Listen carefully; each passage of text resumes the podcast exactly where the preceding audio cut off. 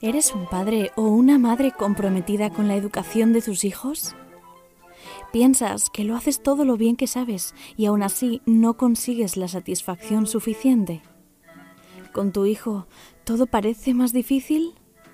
Si todos los días hay tensión en casa, tú tienes la responsabilidad de que eso cambie. Si quieres seguir siendo un padre o una madre habitual, siga quejándote. Pero si quieres convertirte en un padre o una madre de alto rendimiento, empieza a entrenar. No te conformes, fórmate.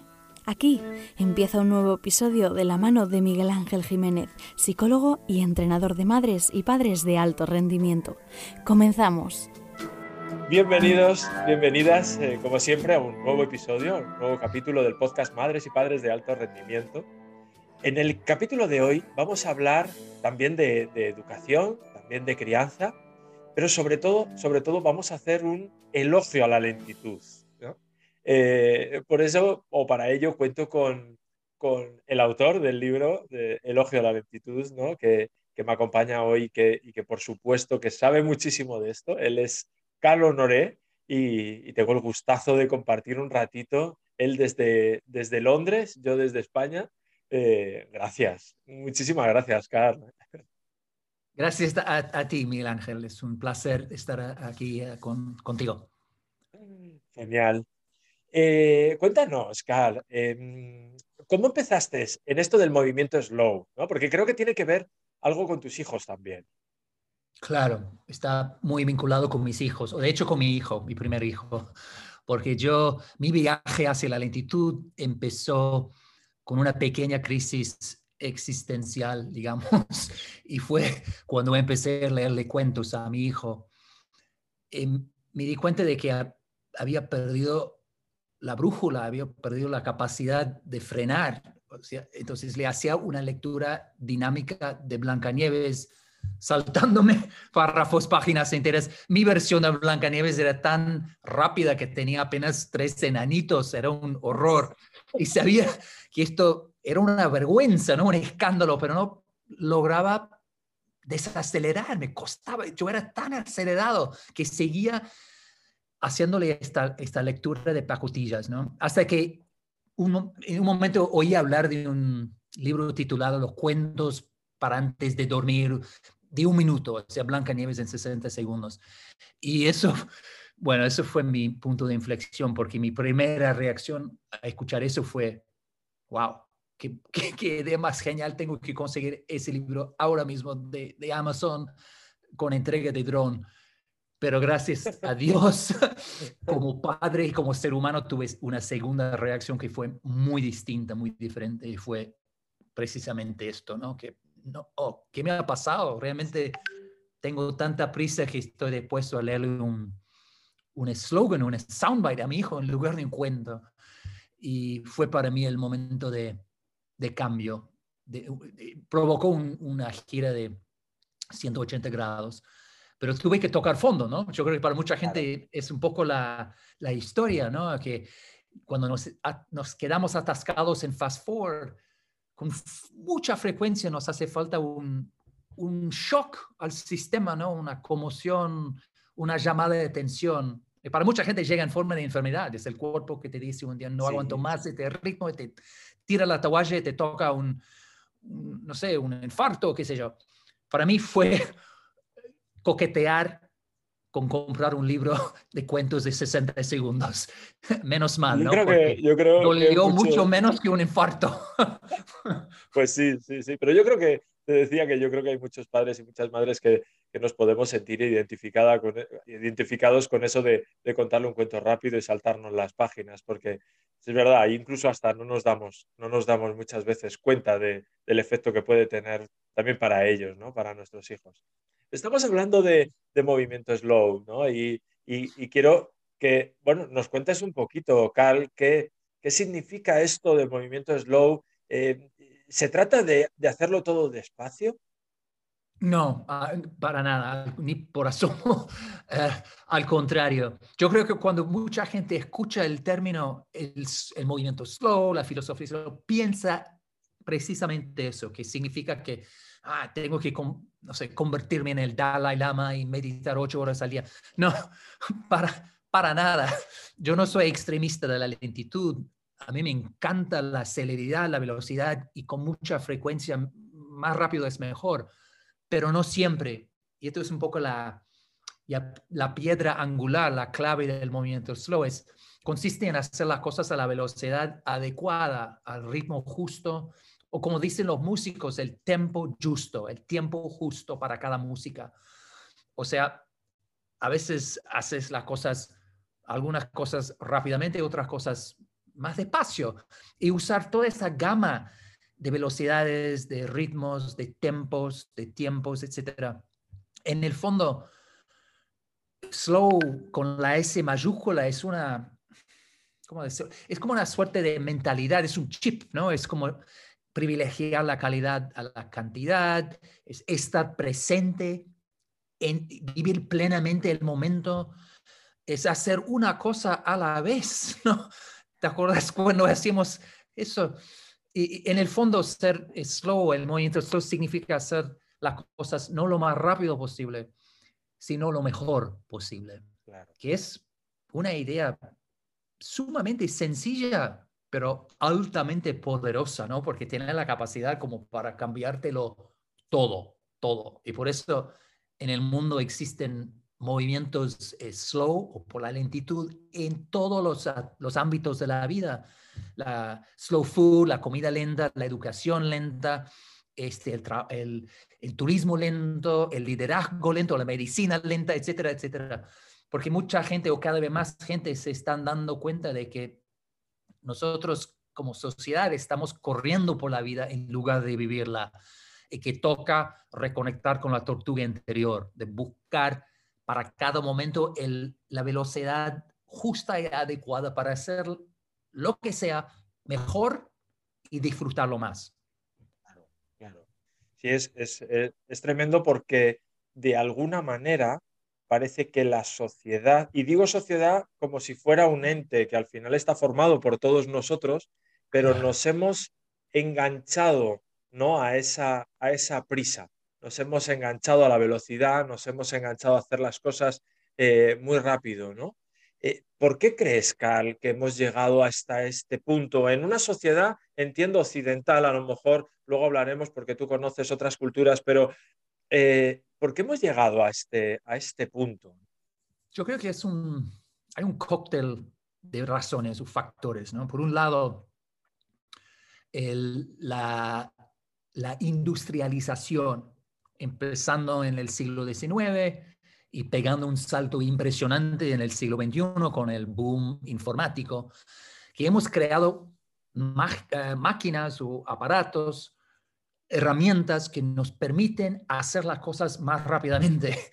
Y esto nos ha casi como ha condicionado a, esperar, a tener la expectativa que todo vaya rápido, que todo sea... y, y también esa industrialización ha ido o ha llegado de la mano del, capitalismo, ¿no? O sea, la productividad eh, está muy vinculado con la ganancia económica, así que en las fábricas victorianas, cada segundo que tú podías ahorrar, te ganabas más, plata. Así que es ese nexo entre la productividad, eh, la prosperidad económica, quedó grabado ¿no? en la mente colectiva, en el trabajo, pero con el tiempo ha ido saliendo del mundo laboral y terminó contagiándolo todo. Así que hemos en el mundo más moderno del siglo XX, incluso aún más en el siglo XXI, hemos eh, llegado a un punto en el cual vemos todo a través por esa óptica de productividad. Tenemos tanto miedo a los momentos no productivos, y pongo entre comillas, ¿no? Momentos no económicos, momentos de, de, nada, de no hacer nada, de, descanso, todo nos parece una gran pérdida del tiempo. Así que yo creo que es una raíz importante. Otra raíz es más global, ¿no? Más universal, que es la mortalidad. Yo creo que siempre el ser humano ha tenido ha sentido algo de prisa con respecto al deadline más, más estricto de todos, que es la muerte, ¿no? Así que tenemos un tiempo limitado y queremos aprovecharlo a tope. Yo creo que eso también influye. Pero eh, hemos ido creando también un, tabú contra la lentitud en la cultura, que hace que aun cuando podemos sentir hasta en los huesos que nos haría bien frenar, que no lo hagamos, no que no lo hagamos por, por miedo, por culpa, por vergüenza, por inercia. Y otro factor que tiro al aire eh, para, redondear es el factor un poco más metafísico. Yo creo que para mucha gente la velocidad, una agenda súper abultada, una vida de, de, mucha de mucha estimulación, mucha actividad, es una, es una forma de huida, es un mecanismo de negación, es una manera de negar, de evitar las grandes preguntas, como por ejemplo, ¿quién soy?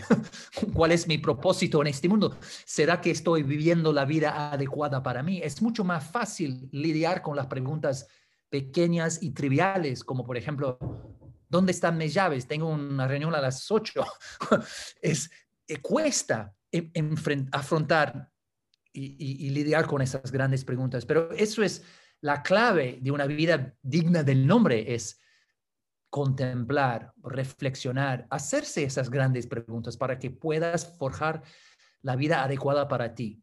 Y eso es e, el hecho de que los terapeutas y los psicólogos a menudo dicen que la última fase, la última etapa antes de un burnout, es una última ráfaga de, de, aceleración, como si la persona estuviera intentando escaparse de sus problemas y luego choca contra la pared y bueno, te ves obligado a ralentizar porque estás quemado.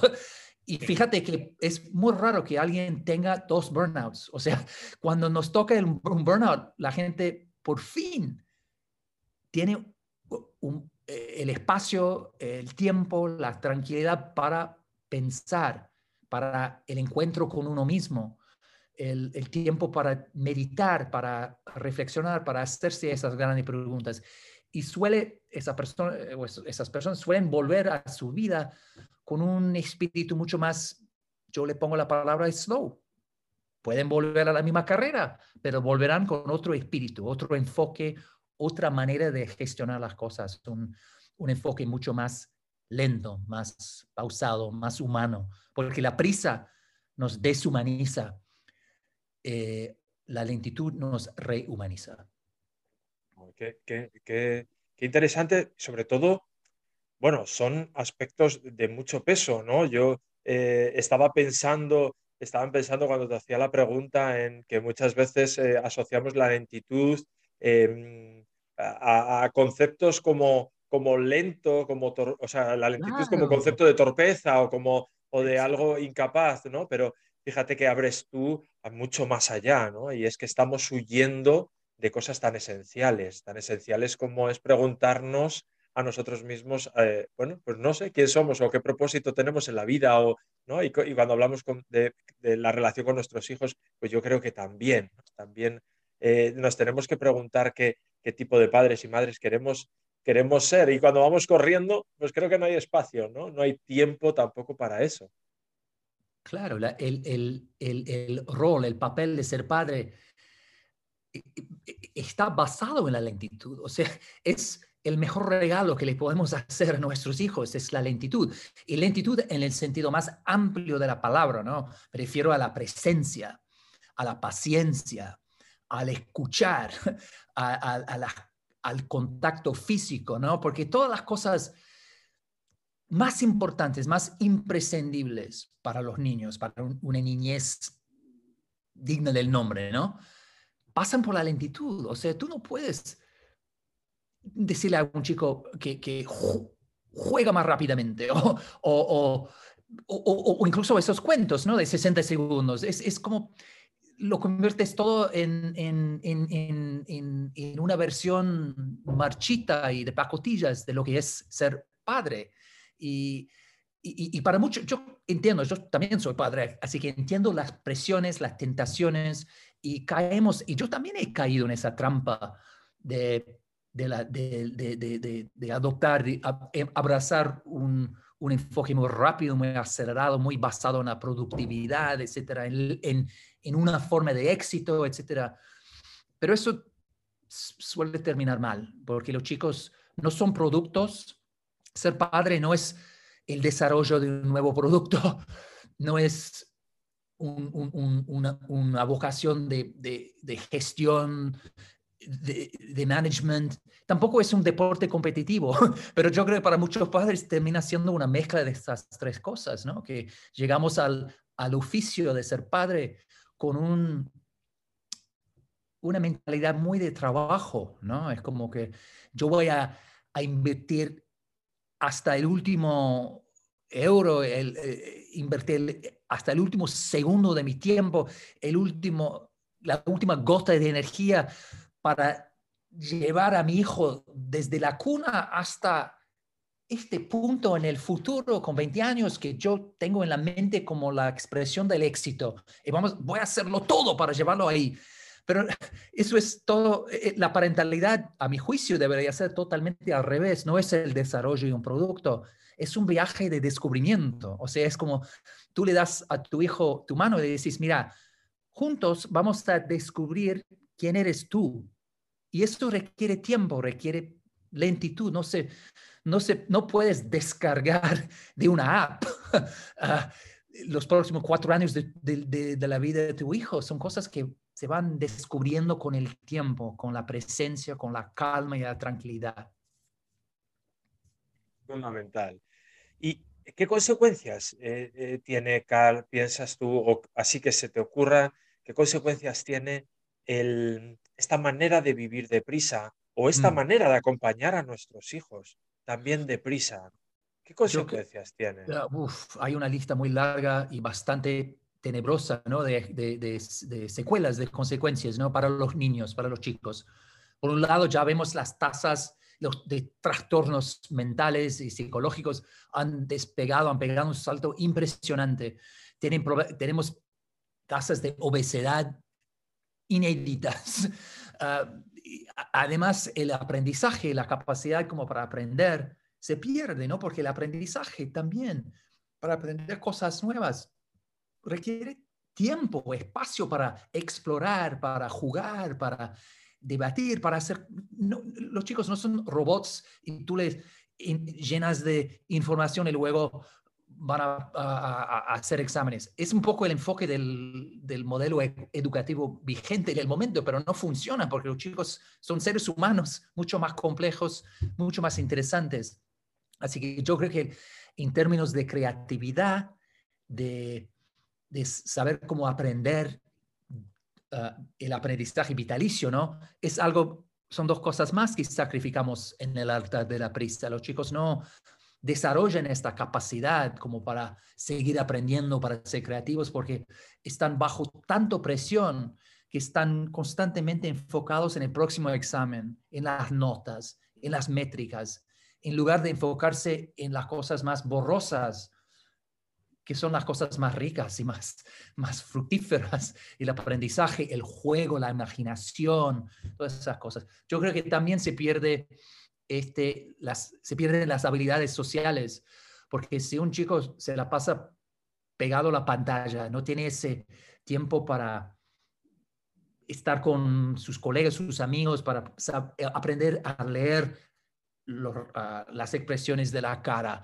el tono de la voz, etcétera le, va a costar manejarse en situaciones sociales. Y esto también se ve, se escucha en, los, en, el mundo laboral, que los, los departamentos de relaciones, ah, recursos humanos dicen que los, empleados, los chicos jóvenes que llegan ahora, les cuesta, ¿no? Es ah, los enfrentamientos, eh, ser criticados, les cuesta mucho más. Y yo creo que es porque no han tenido el espacio, el tiempo para desarrollar esos talentos eh, sociales, esas habilidades sociales. Y eso es otra cosa que se pierde. Yo creo que, bueno, pongo una consecuencia más, que es un poco, una consecuencia un poco más colectiva y capaz un poco más meta. Y es que la, velocidad, la prisa, por, por su naturaleza, es egoísta. Cuando estás en modo turbo, en modo liebre, no, no, te da tiempo a, a, pensar en los demás, estás totalmente obsesionado con lo tuyo, eh, eh, tu lista de qué hacer es tu currículum, tu, tu, tu, modelo de éxito que te espera en 10 años. Y no te conectas con los demás, ni piensas en ellos, te, te vuelves menos solidario. Y yo creo que es algo que hemos sacrificado mucho en la sociedad de la prisa, es esa, es, son esos vínculos con los demás, esa sensación de sentir una responsabilidad por el otro, ¿no? Para cuidar a tu vecino, para amar al otro, para ser buenos ciudadanos.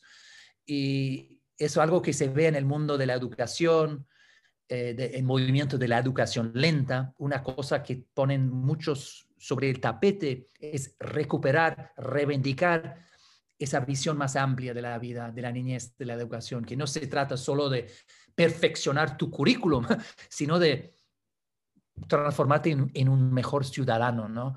Y hay un lindo, este, como se dice, proverbio africano que dice algo así como que, que resume un poco este, lo que acabo de contar. Y es, el proverbio dice algo así como, si quieres ir rápido, ve solo. Si quieres ir o llegar lejos, ve acompañado. Y yo, para mí, subraya este, esta otra faceta de la discusión, que la importancia de ser menos egoísta y ser más solidario. Entonces, un mundo más slow sería un mundo más sano, saludable, más sostenible y más solidario. Sin duda, sin duda. Además, eh, me surge, ¿no? Que escuchándote, que, que además esas consecuencias que son para los, para los para los padres, que lo viven los padres, también las consecuencias para los hijos, porque no dejamos de ser modelos. Entonces, yo entiendo que si va con prisa ese padre o esa madre y además le mete prisa a ese hijo, al final estamos como consecuencia también educando en el, en el hijo, fíjate en lo tuyo y en el rendimiento, porque dejemos de lado eh, esto de ir acompañado de alguien más porque te va a enlentecer, ¿no? Quiero decir que con esto, como modelos, y que tú bien dices que en esto de acompañar a nuestros hijos, también tenemos que darnos cuenta de que nuestras decisiones, nuestra prisa, todo mm. eso se transmite, ellos lo, aprenden, lo aprenden, claro. Claro, los chicos son como esponjas, ¿no? O aprenden, aprenden en muchos casos por osmosis. Y si están rodeados de, adultos o sobre todo de, padres hiperacelerados, eh, contagiados por el virus de la prisa, eh, pasándolos siempre con una pantalla ah, pegada a un ojo, ¿qué van a hacer? Lo van a copiar. es lo que hacen los chicos. Es, la lección que les estamos dando, ¿no? Y claro, yo siempre cuando trabajo con padres o colegios, y lo hago siempre en todo el mundo, ¿no? Siempre cuando me piden consejos o les paso astucias y una lista. El primer consejo para un padre es ralentizarte o desacelerar tú mismo, ¿no? Al principio. Tienes que poner en orden tu propia casa antes de poder ordenar la casa de tus hijos. Porque si tú estás corriendo como un, un pollo sin cabeza de, una cosa para otra y, y, haciendo malabares con 40 cosas al mismo tiempo, no vas a poder generar un entorno slow, lento para tu hijo. Al contrario, le vas a, vas a terminar contagiándole a tus hijos con la misma prisa, el mismo apuro. Así que primer paso es siempre empieza por nosotros, ¿no? Como padres. Y, fue, en mi caso fue exactamente, anduvo exactamente así, ¿no? Pues yo tuve que reconectar con mi tortuga interior primero para poder luego poder entregarme y, brindarle a mis hijos una niñez eh, slow, lenta. Madres y padres de alto rendimiento. Eh, eh, tengo la sensación porque además ha habido momentos en mi vida en los que me he subido a la prisa y no me he bajado de ella, ¿no? creo que todos hemos tenido ese momento. y tengo también la, la sensación, reflexionando sobre esos momentos, en que el hecho de estar subido en la prisa, aparte de ese egoísmo que tú comentabas, también creo que, que la, prisa impide de alguna manera, interfiere en que no te des cuenta del todo, es decir, que no te pares ni siquiera a ser consciente, ¿no? De que estás ahí. Claro, eh, a veces decías tú, es la enfermedad, a veces es, es, en tu caso, fue darte cuenta en un momento determinado que, ibas a hacer, que ibas a contarle a tu hijo todos los días un cuento en 60 segundos, ¿no? Pero, em, ¿qué, qué, podemos, o sea, en qué nos podemos fijar los padres y madres que, que nos están escuchando, que se pueden fijar para saber si realmente su vida, que yo creo que eso se sabe, ¿no? Pero a lo mejor nos contamos, nos contamos otra cosa para justificar la forma en la que vivimos, pero ¿en qué se puede fijar un padre o una madre para cuestionarse, saber, ¿estoy viviendo demasiado deprisa? Porque como todos corren, un pollo sin cabeza dentro de un gallinero de pollos sin cabezas, no sé si, serían, si sería consciente de que iba corriendo sin cabeza, ¿no? Porque te da esa sensación a mí. Yo, yo te, doy dos, este, como, decirlo, como métricas o, medidas o cosas como señales de que estás viviendo demasiado, demasiado veloz. Una primera señal es, siempre la, la pérdida del, de memoria, de, recuerdo, ¿no? Porque hay un vínculo muy íntimo y muy potente entre el recordarse la, la memoria y la lentitud. Porque si estás viviendo súper, súper rápido, no se te pega nada. O sea, terminas una serie en Netflix y en dos días ni te acuerdas de cómo, cómo terminó el último capítulo. porque no estás presente, estás viviendo muy, muy veloz, demasiado acelerado. Así que si no, si, si te, e, estás, si te estás olvidando de muchas cosas, sobre todo cosas importantes, ya es una señal de que no, Tienes que hacer menos cosas y hacerlas bien con presencia. Y, y ahí se te van a pegar. Vas a, a ver que tu, tu memoria se enriquece, ¿no? Se, se, se, pone mejor. Otra señal es que, ¿qué era la segunda señal? Tengo tantos... Eh, bueno, el, puede, puede, ser, por ejemplo, el, el comportamiento de tu, tu hijo. Si tu hijo es e, e, es porque los hijos, los chicos con mucha frecuencia les falta la capacidad como para expresarse, o sea, si están mal, si tienen problemas de salud, si sienten con ansiedad o pánico, no, no tienen el vocabulario, el lenguaje para expresar para expresarlo, pero te lo van a expresar de otra manera, así que tienen problemas de comportamiento o, o, cosas así, ¿no? Si se portan mal, tienen peleas con amigos o lo que sea. Eso también puede ser otra señal de que hay demasiada velocidad en la familia, ¿no? Y otra, una tercera señal es si tú, por ejemplo, cuando surge un, un contacto con tu hijo, sea algo así como darle un, bañarle por la noche o leerle un cuento o, comer con, él o, dar un paseo.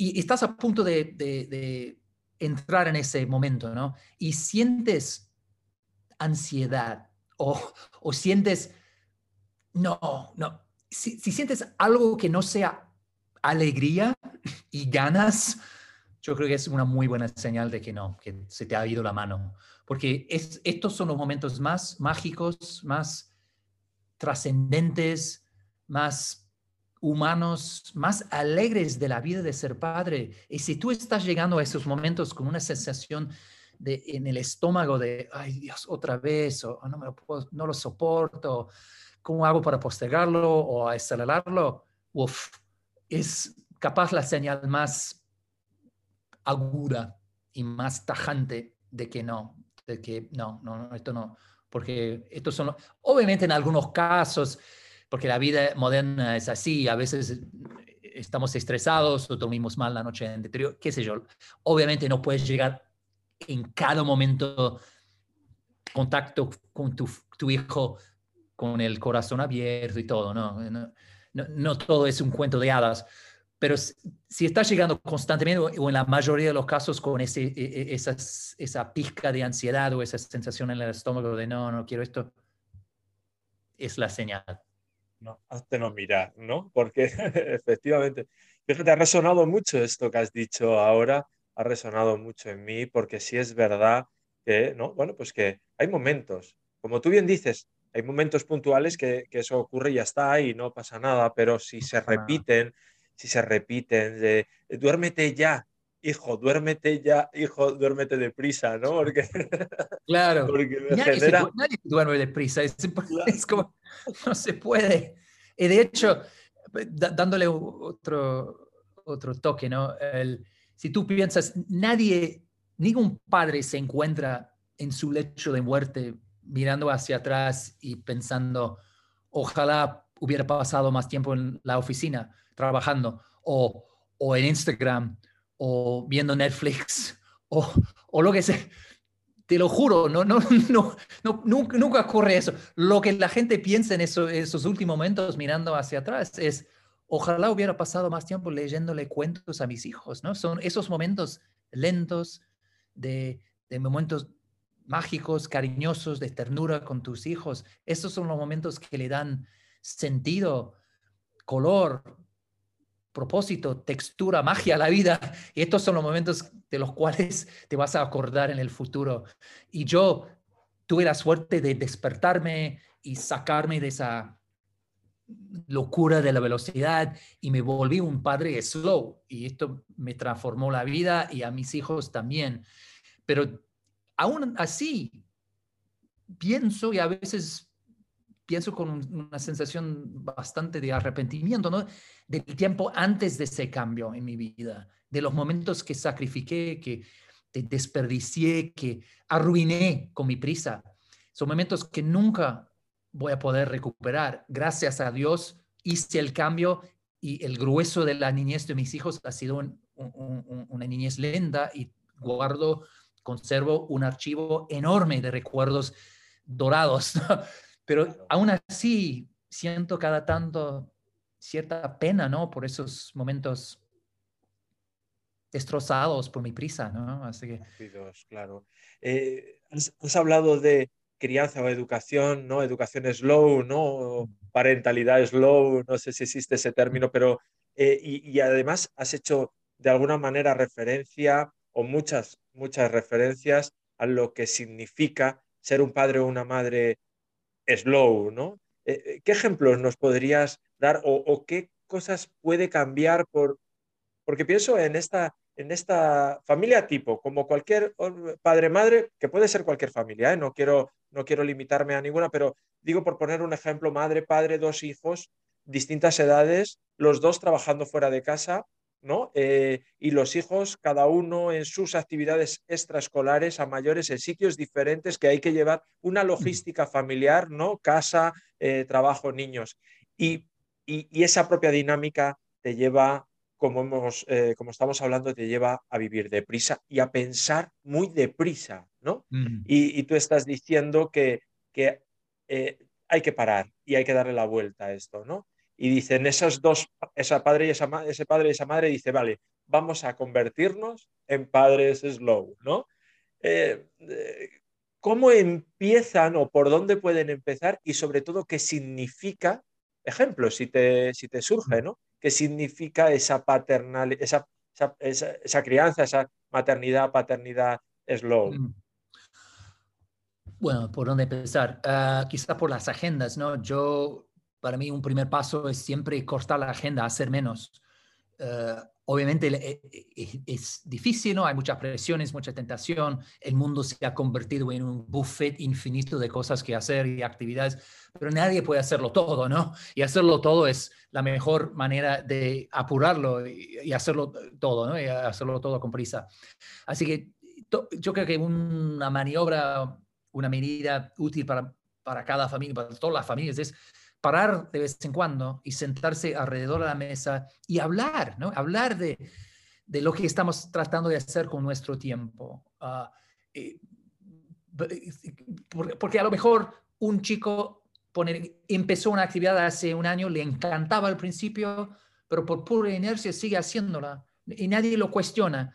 Así que tener momentos cuando la, la familia se reúne con calma, sin distracciones, para hablar para llegar a, saber lo que de verdad importa para cada miembro de la familia y, centrar en esas actividades y dejar caer el resto. Porque estoy seguro que en la mayoría de los casos encontrarán algo que o la familia en general o un chico o dos chicos pueden dejar, pueden soltar y abrir más espacio y más tiempo en, la agenda familiar. Así que momentos como para monitorear un poco el uso del tiempo en la familia. Puede ser un, un, encuentro mensual de la familia. Todos nos sentamos a ver todas estas, estas invitaciones, estas posibilidades. ¿Qué es lo que es más importante para nosotros? Priorizamos y luego dejamos caer el resto. Un segundo consejo tiene que ver con la tecnología, ¿no? Porque la tecnología, yo no soy ningún ludita, me encantan los diapositivos, los aparatos electrónicos, pero todos tienen un botón rojo apagar, ¿no? Y hay que usarlo. Y muchas familias obviamente caen en, la trampa de no usarlo, ¿no? Y, cuando no apagamos los aparatos, los, aparatos pasan a ser una esponja del tiempo, ¿no? Chupan horas y horas de tiempo. Así que también no hay receta mágica o fórmula universal, pero cada familia debería parar, sentarse otra vez alrededor de la mesa y hablar del uso de los gadgets. ¿Cuándo son los momentos cuando podemos usarlos y disfrutarlos a tope? Pero en otros momentos, capaz fijar algunas playas o ventanas de, horarias ¿no? en, la agenda cuando todos estamos desconectados en la familia, en casa. Puede, puede ser el sábado por la mañana, no sé, dos, una hora antes de la cena, tres noches entre, de entre semana a la semana. Lo que sea, depende de la familia. Simplemente ir creando momentos sagrados, desconectados, momentos de desenchufar para recuperar horas y horas y también para crear un, un ambiente, una atmósfera más de, más tranquilidad en la familia. Y esto lo he, lo he, visto funcionar muy bien en muchas familias, ¿no? Cuando por la primera vez capaz en la vida paran y se dicen, mira, vivimos rodeados de gadgets, nunca hemos hablado de, su uso, ahora es el momento para establecer alguna, alguno, algunas normas para nosotros, en nuestra familia. No nos importa lo que hagan los vecinos o la familia en, en aquel reality, lo que importa somos nosotros, qué queremos de, nuestra tecnología y qué, qué, queremos de nuestra vida fuera de la pantalla y ir buscando el equilibrio, el balance ideal para cada familia. Sí, sí, sí. Parar una vez más, ¿no? Parar, ah, parar. Te puedo agregar, añadir uno más dentro del, del tema de la tecnología. Un pequeño hack, un pequeño consejo que puede tener un impacto muy grande es el de, yo lo llamo, uh, esconder el, el, celular.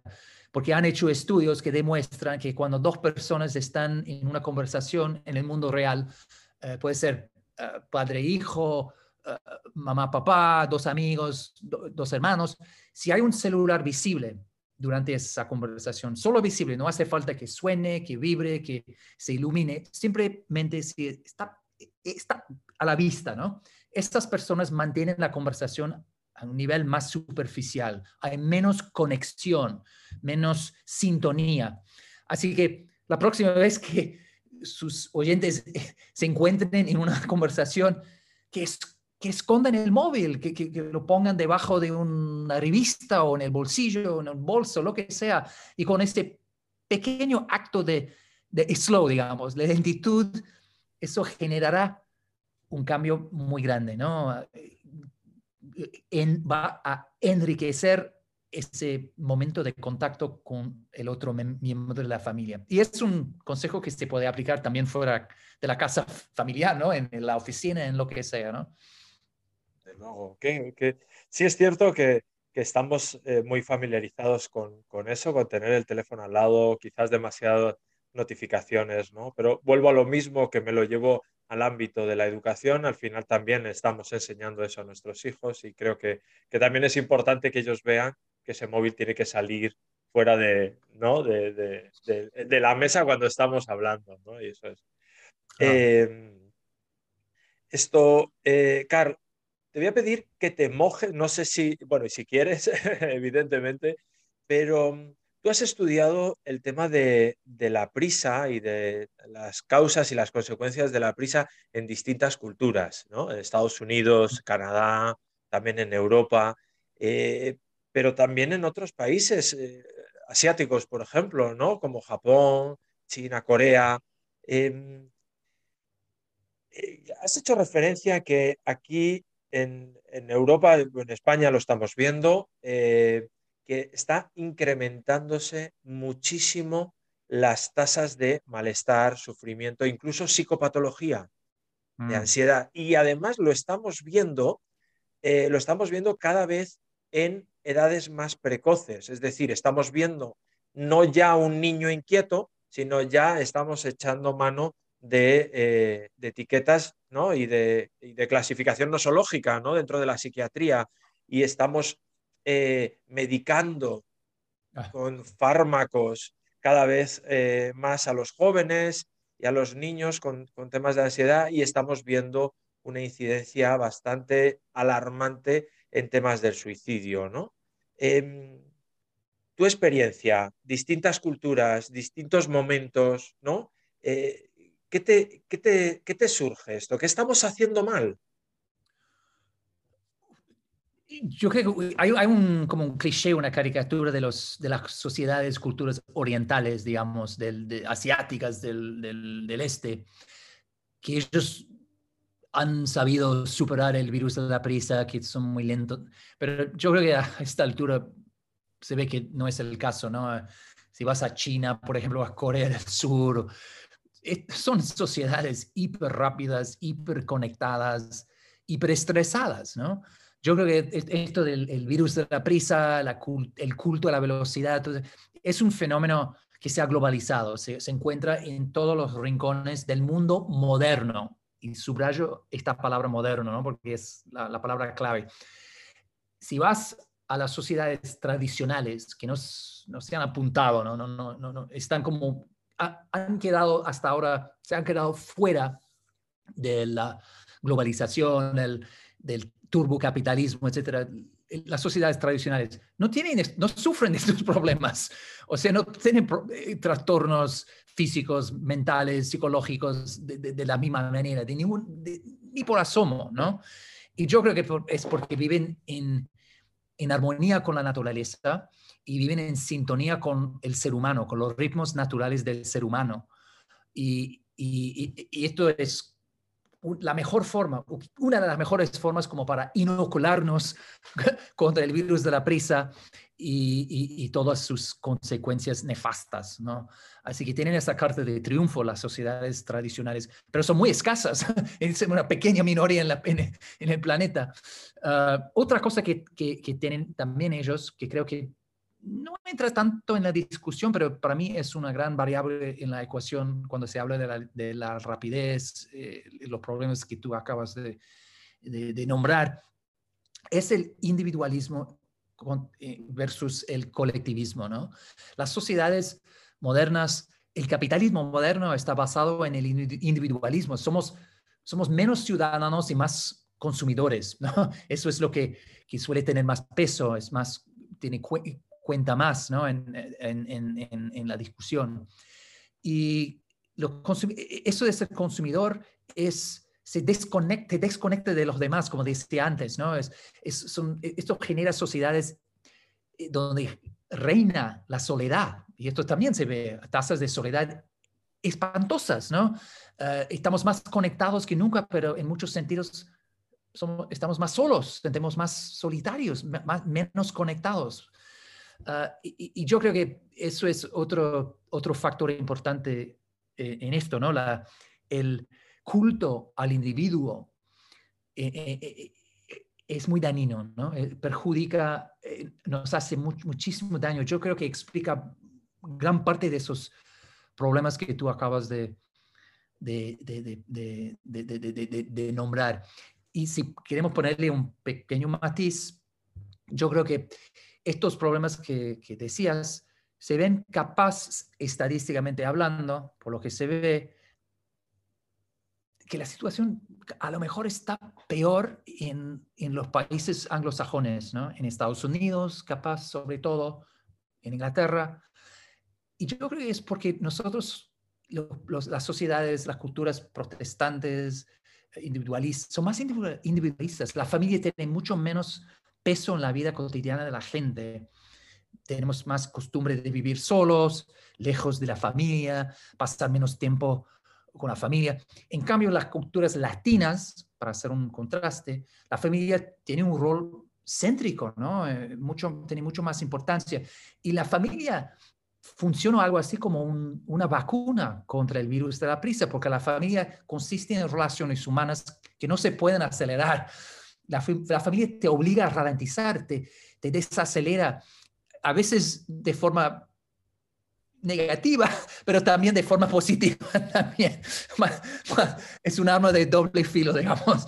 Pero yo creo que es una gran ventaja de las culturas este, latinas, eso de tener la familia como eh, como el eje ¿no? de, tu vida, o no el eje, o, es una de las piedras angulares, mucho más que, en las sociedades anglosajonas. Y a lo mejor explica el hecho de que, por ejemplo, las mujeres españolas, españolas tienen la, más, la, la, tasa de longevidad más, creo en este momento, más alta del mundo, aún más que las japonesas, creo, si no me falla la memoria, o están casi en el tope de la lista. Porque, bueno, habrá un, montón de factores, pero creo que eso de la familia, la importancia de la familia, la conexión, las abuelas siguen teniendo un rol en la familia que se ha visto mucho durante la pandemia, ¿no es cierto? En España, en otros países latinos. Así que yo creo que hay que festejar este fenómeno latino y protegerlo, ¿no? Porque es, es una gran ventaja. Sí, creo que, creo que está en peligro, creo que está en peligro, ¿no? De alguna manera, no sé si de extinción, pero creo que está en peligro la, familia.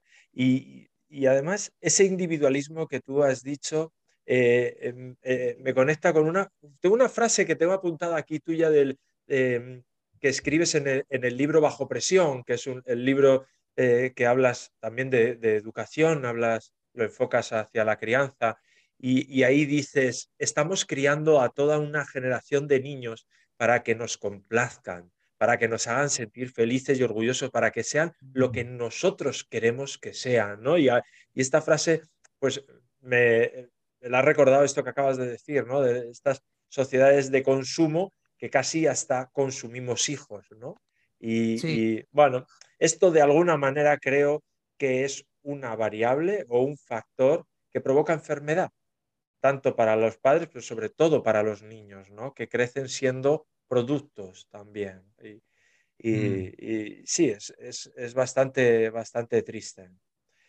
Eh, no, eh, eh, no, vamos a, no te voy a robar más tiempo, que, que te quiero agradecer mucho eh, todo lo que nos cuentas y, quizás para cerrar esta entrevista, no sé si querrías tú enviar algún mensaje a, a todas esas madres, a todas esas padres, padres, incluso personas que están relacionadas con, con los niños, porque yo el ámbito de la educación no lo entiendo solo en el ámbito de la familia, lógicamente, sino que también está lo académico y también está eh, ese monitor o ese entrenador o ese, ¿no? esa persona que acompaña al niño en cualquier actividad.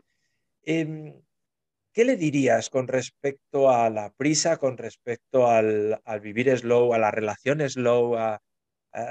¿Qué le dirías a todas las personas que acompañan a un niño en cualquier momento, en cualquier etapa de su vida? Yo le, les diría dos cosas.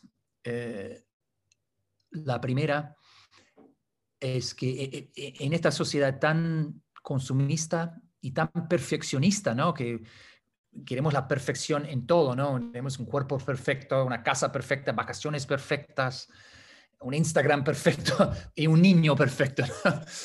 y esto nos, nos, está asfixiando.